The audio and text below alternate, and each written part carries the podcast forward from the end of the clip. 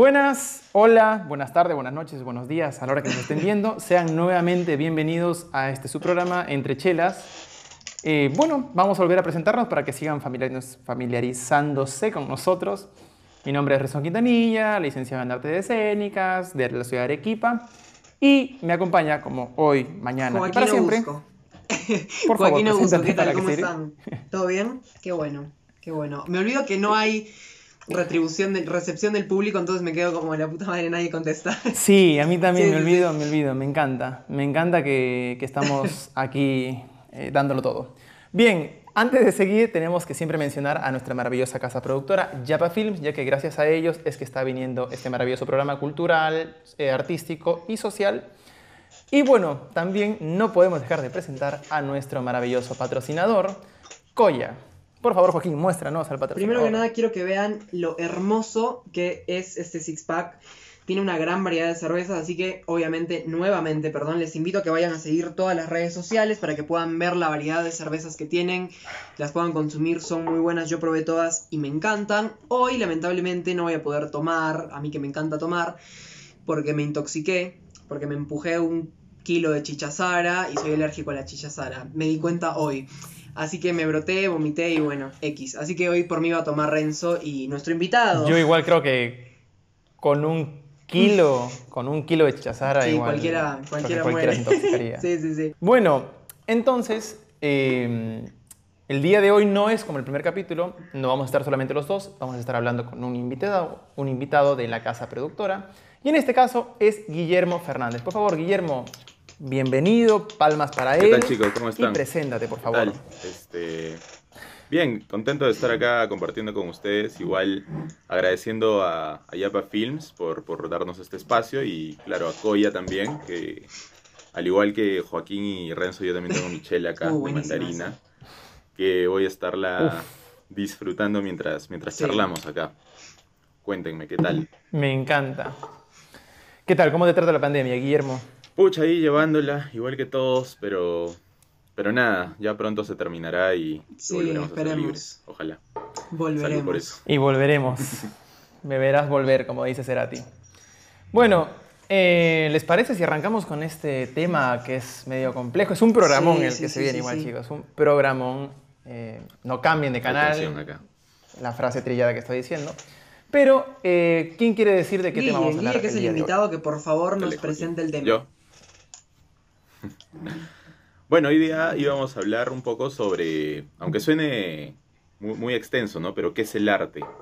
Este es un tema complejo que probablemente terminemos diciendo cada uno lo que pensamos, lo que, lo que nos ha venido este, haciendo sentir el arte, ¿no? Pero trataremos de, de englobar también este, qué es lo que solemos escuchar en, en- en la gente, ¿no? O sea, la diferencia que hay en, dentro de este tema del arte. Totalmente. Eh, bueno, creo que cada uno debe tener un concepto distinto del arte y es curioso, eh, algo que no, no quiero dejar de mencionar, y es que nosotros siendo, digamos, cada uno en su rama artística, el seguir entendiendo y Sí. conociendo el arte lejos de darte una estructura, termina complejizándote y te da respuestas, pero te genera 10 millones de preguntas más. Así que bueno, creo que cada uno debe tener un concepto particular sobre lo que creemos que es arte. ¿Quieres empezar, Joaquín o Guillermo? Dale, vale, dale. Eh, bueno, pa- para mí el arte siempre ha ido muy relacionado con el tema de las emociones, de las pulsaciones de cada persona, ¿no? Eh, de lo que te hace sentir, así sea una película, así sea una canción o algo estático como una pintura. Eh, es este sentimiento de conmoción que te da eh, esta obra de arte, ¿no? Y es esta magia de que, de que un autor puede transmitirte cosas a través del tiempo, a través del espacio, sin importar dónde estés. Eh, una obra de teatro tú la puedes disfrutar después de 20 años de haber sido escrita y puesta en escena Sí. y la vas a disfrutar igual que en el estreno, ¿no? Y creo que esa magia es la que mueve tanto a los artistas como a la gente que disfruta del arte. Sí, sí, es cierto. El, el tema, la vinculación con la emoción, con, con qué genera a uno, es para mí fundamental en, en el arte.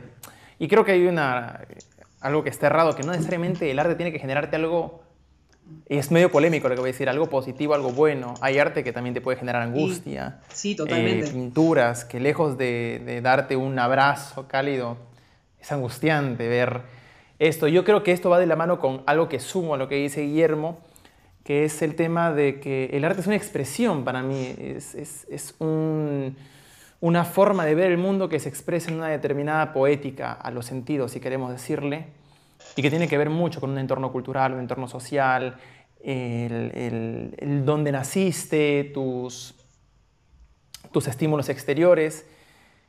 Y todo eso se refleja en una obra de, de poniendo el caso de teatro. Dudo que Bertolt Brecht hubiera escrito eh, la ópera Los Tres Centavos si hubiera nacido en Australia. O sea, creo que los entornos sociales te vienen marcando mucho qué haces con, la obra de arte. Igual yo considero que nosotros somos artistas inconscientes, todo el mundo es artista, y el arte también tiene esta noción de, de azar, de error, que yendo a un ejemplo de una persona que vive en un pueblo joven y no tiene dinero para comprar un lienzo, pero si pinta una pintura, valga la redundancia, dentro de un trozo de cartón, probablemente eso sea mucho más potente como, digamos, símbolo artístico que si lo hubiera pintado en un lienzo de verdad. O sea, es, es una expresión consciente o inconsciente, creería yo. Sí.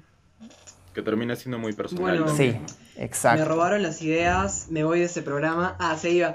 No, para mí en realidad para complementar, eh, comparto mucho que el arte es expresión, para mí también tiene una carga muy grande de representación y creo que, que es muy importante ese punto que tocaron, ¿no? Como entender la expresión y la emoción como no una connotación positiva de que el arte me transmite esperanza y me transmite alegría y amor, cuando en realidad la angustia, la tristeza, la desesperación, el miedo no dejan de ser emociones ni canales expresivos en las personas, por lo que también creo que son importantes de ser representados en el arte. Y también para cerrar mi idea, creo que también es muy subjetivo, como siento que el arte sí es expresión, el fin es conmover, representar, tocar fibras, pero siento que cada persona lo vive de manera diferente por el entorno en el que se encuentra. Como por ejemplo, a mí una obra que vi en Buenos Aires de, no sé, de un director súper reconocido de Italia, fue una obra maestra. Para otra persona en otra situación, que no estudia teatro o que disfruta de gustos distintos o que tiene otro tipo de consumo, puede ser una porquería y puede ser súper aburrido. Y creo que eso no invalida su tipo de arte, como creo que, que es muy subjetivo, que cada uno puede generar esa, esa perspectiva de qué es arte para cada uno, para cada uno, para cada uno. Pero también es muy, muy ambiguo, ¿no? Por ejemplo, tú decías que crees que todos somos artistas. Yo considero que todos somos artistas. Claro, y en, o sea, no sé qué pensarán ustedes, ¿no? Pero a mí eso me hace como un súper cortocircuito. Porque siento que en realidad no todos somos artistas, o no todas somos artistas, pero a la vez sí, ¿me entiendes? Entonces es como, es el único punto en el cual me encuentro medio tibio. No, a mí no me gusta ser tibio y estoy como, mm, ok, ¿quiénes son? Está haciendo un lugar lo más tibio que he escuchado, que sí, pero no. o sea, hay algo que me causó interés en lo que dijo Joaquín del tema de los gustos, ¿no? Porque siento que también, así como, así como todos podemos ser artistas, yo creo que más que artistas también muchas veces nos vamos como que todos somos muy críticos del arte, ¿no? Y, y también eso me pone a pensar en cuán, cuánto derecho tenemos a criticar el arte, ¿no? O sea, eh, a veces cuando uno sale del cine, una obra de teatro, dice, no, esta película no pasa nada, fue una, fue una mierda, o yo qué sé pero, ¿por qué lo decimos? O sea, ¿qué significa el no pasa nada con una obra de arte? Eh, justamente en el, programa, en el programa anterior que ustedes llevaron decían, falta, decían que falta formación artística, ¿no? ¿Cómo sale uno a la calle a decir esa obra no es buena? O sea, ¿en qué, ¿cuál es el punto entre una obra buena y una obra mala? Eso es algo que siempre me he preguntado. No sé qué opinan sí, ustedes. O, o sea... ¿Cómo, ¿Cómo calificarla? O sea, ¿en, qué, ¿en qué momento se dice esta obra es buena y en qué momento esta obra es mala. Incluso estamos hablando de arte en general, ni siquiera estamos hablando solo de cine o solo de teatro, que quizás hay cosas técnicas que sí se pueden valorar. No sé, ¿qué opinan ustedes? Yo considero que el tema, cuando uno habla de gusto, o sea, yo creo que, y acá viene un error que es la falta de formación artística, y es que uno cree que a partir del gusto puede criticar, ¿no? Me gustó, no me gustó, ok, pero hay un tema de la calidad que es innegable. Lo subjetivo y lo objetivo son dos, para mí son dos parámetros totalmente distintos. Y acá para mí también recae una paradoja. Para mí también. Sí, para mí recae una paradoja acá del arte y es que el arte siempre ha buscado ser algo del, digamos, no, bueno, no siempre, ¿no? Sino como en su estadio puro tendría que ser para todos y de todos, pero siempre termina cayendo en la élite, siempre termina siendo algo de unos pocos. Entonces la paradoja es lo que debería ser para todos, pero termina estando en unos pocos, y esos pocos a la vez quieren una politización, pero cuando se politiza termina habiendo una ruptura porque todo el mundo tiene derecho a criticar. Entonces se comienza a generar como una paradoja lo dark, ¿no? De que todo comienza a tener un, círculo vicioso. Claro. O sea, para mí también va un poco por ese lado, en realidad.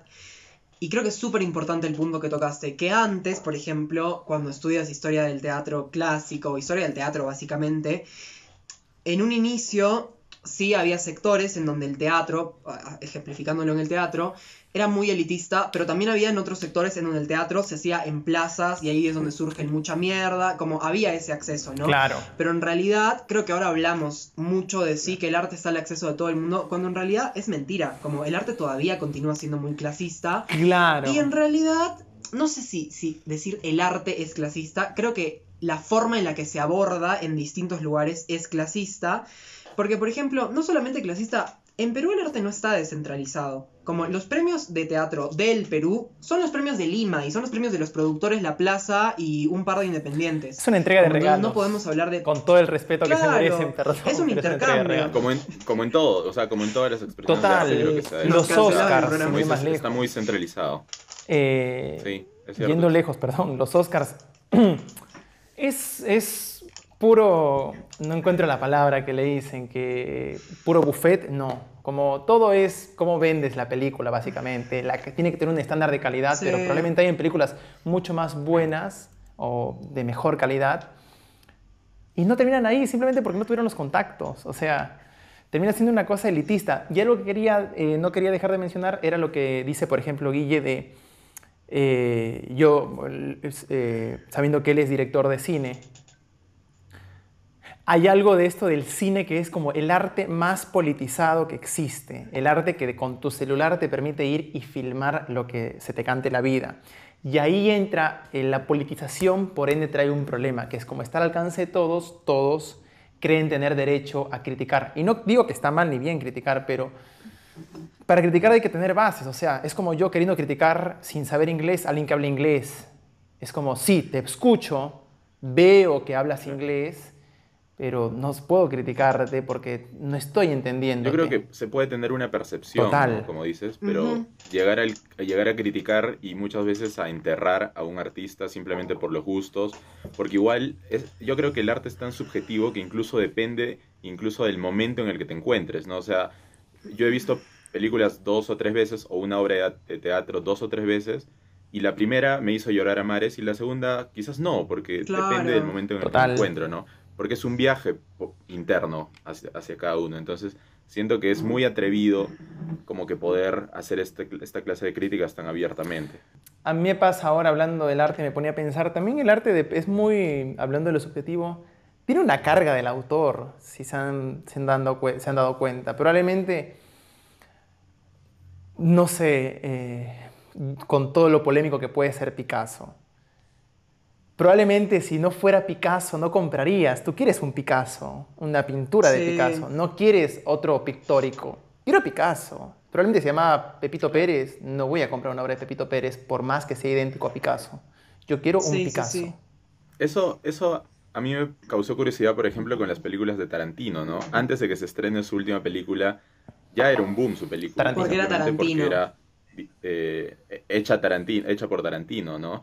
Eh, y muchas veces no vemos lo que hay detrás. Claro, porque acá llega toda una justificación que me parece que es un mal del arte, que es, pero porque es, es un genio, no hace nada por error y hay una carga interna. Y es como, siento que como artistas, corríjame si me equivoco, buscamos justificar todo de la genialidad de alguien, como del genio incomprendido de su tiempo, que probablemente lo sea, pero hay una necesidad de, de, a un genio defenderlo a capa y espada y pocas veces admitir que se ha equivocado. Sí, buscar el significado. De pronto se mandó una cagada, pero no, es que él hizo esto porque quería resignificar esto y a la vez expresar, o sea, siempre buscarle como ahí la tuerca de, ok, lo está haciendo por esto, cuando en realidad puede ser que también yo también creo que el arte en sí y el proceso de un artista, y no, no quiero asegurar, pero me atrevo a decir que en cualquier tipo de rama, está mucho en el fracaso. Como, ok, es, es, algo muy importante el irte al carajo para poder aprender y adquirir las herramientas de eso,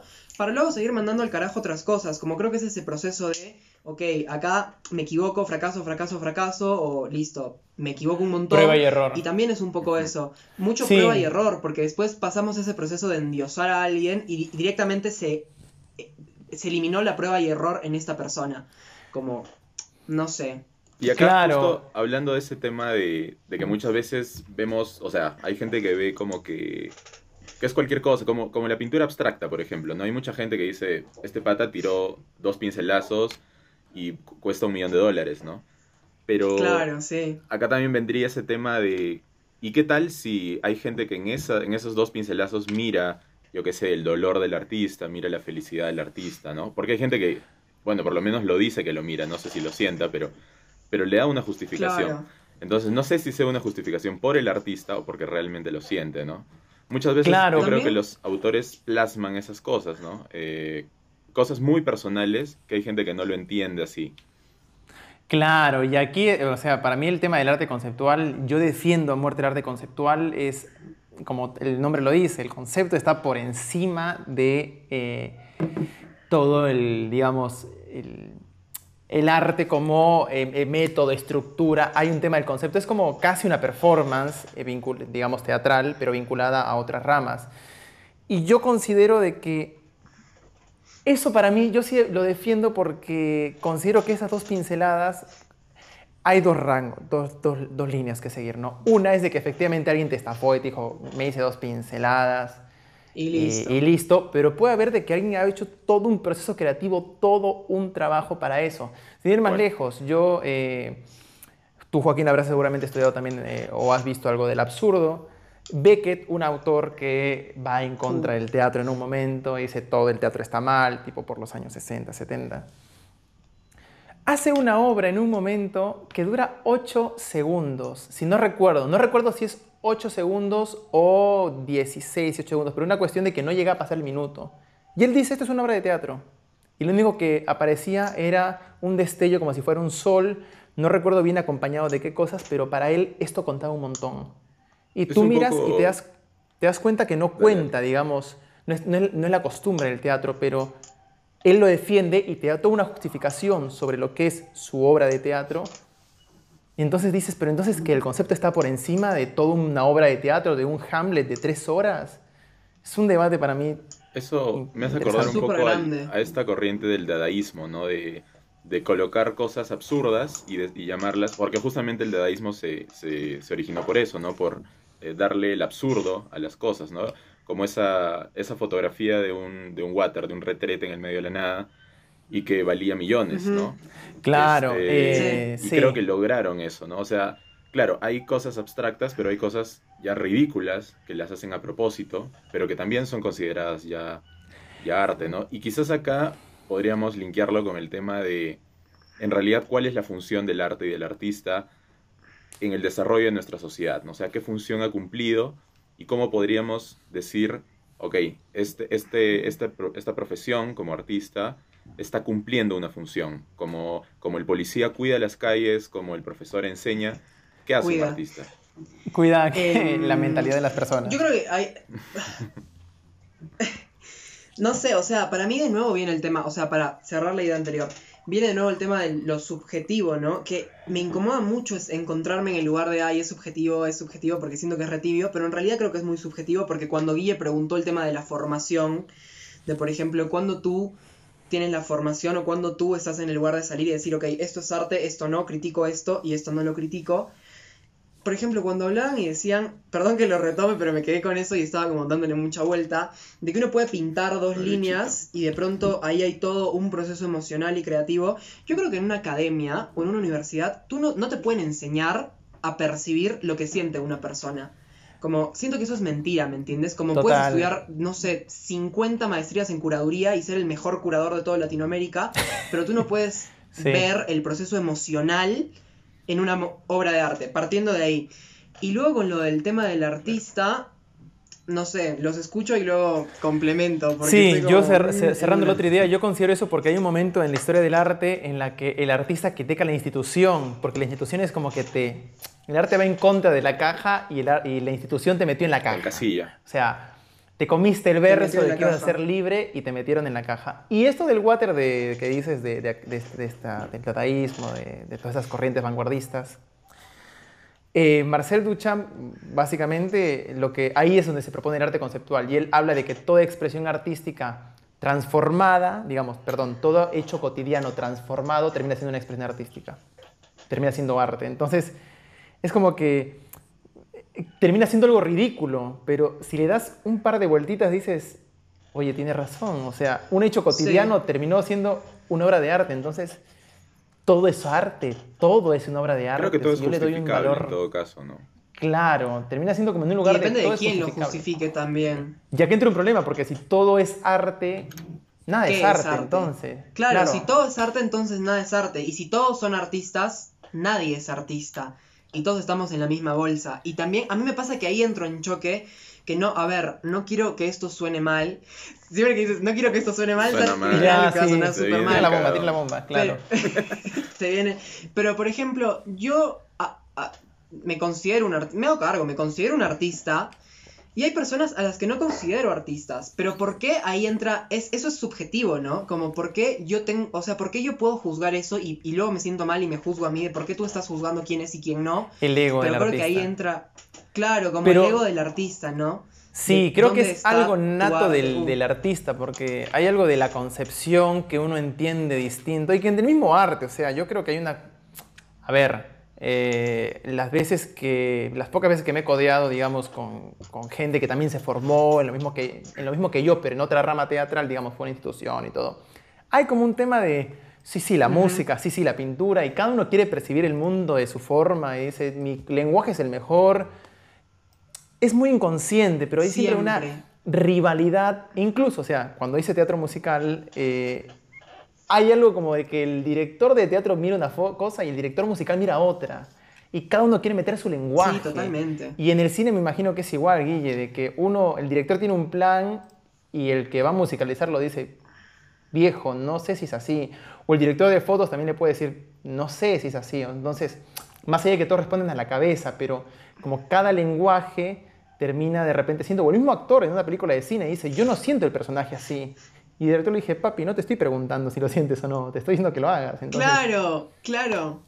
Claro, es que, por ejemplo, eso es, lo, eso es lo que yo encuentro complejo en el arte, ¿no? Poder sobrepasar esa barrera de, del choque creativo con otras personas, ¿no? Porque, claro, tú como director, en el teatro pasa, en la música también, este, tú puedes querer muchas cosas y quieres transmitirlas de una forma pero no eres el único, o sea, es un trabajo en equipo, por lo menos en el cine es trabajo en equipo al 100%, ¿no?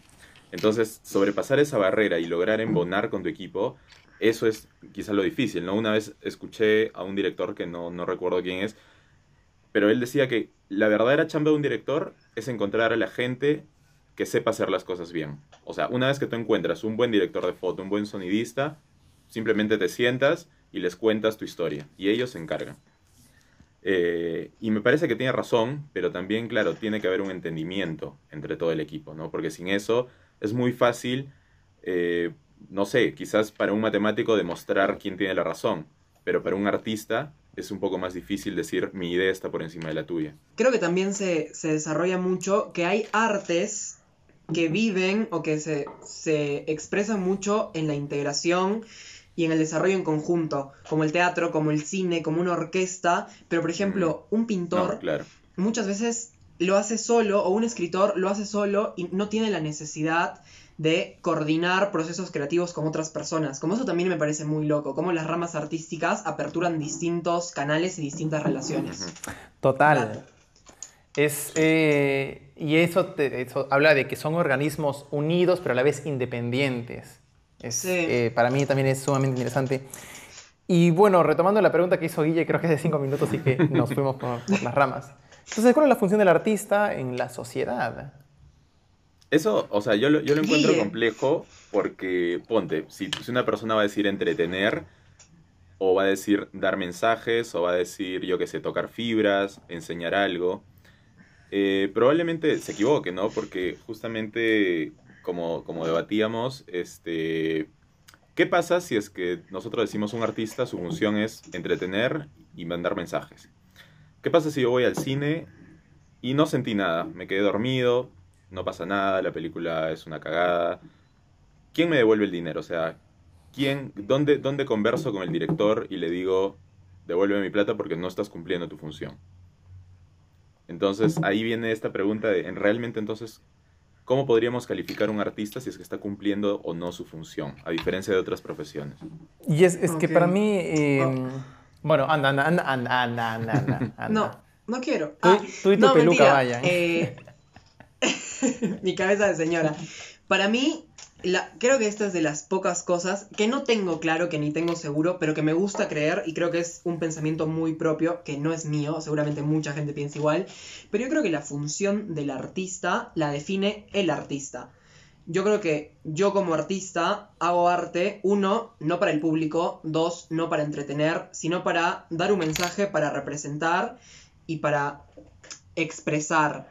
Pero creo que eso es lo que uno define, porque al final creo que el tema de las emociones, los sentimientos, son cosas que no se aprenden en una academia. En la academia aprendes la técnica para luego cagarte en la técnica y, abordar las cosas como tú quieras. Pero yo creo que todo lo emocional, lo sensitivo, es algo personal y diferente en cada persona. Entonces yo creo que el artista es quien define cuál es su posición. Y creo que también, yo soy muy de lo político, pero creo que es muy político decir, ok, yo como artista quiero expresar esto.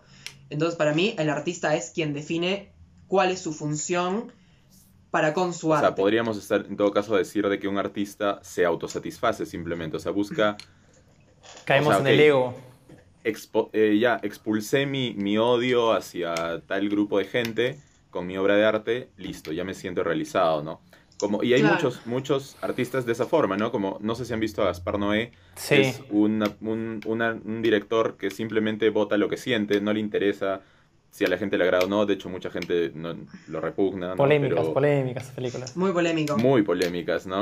Y claro, si tú pones una de sus películas al lado de otra película que probablemente le guste a la gente, la gente va a decir, esa huevada no es arte, eso es cualquier cosa que eh, simplemente fue un pajazo al aire, como se diría, ¿no? Entonces...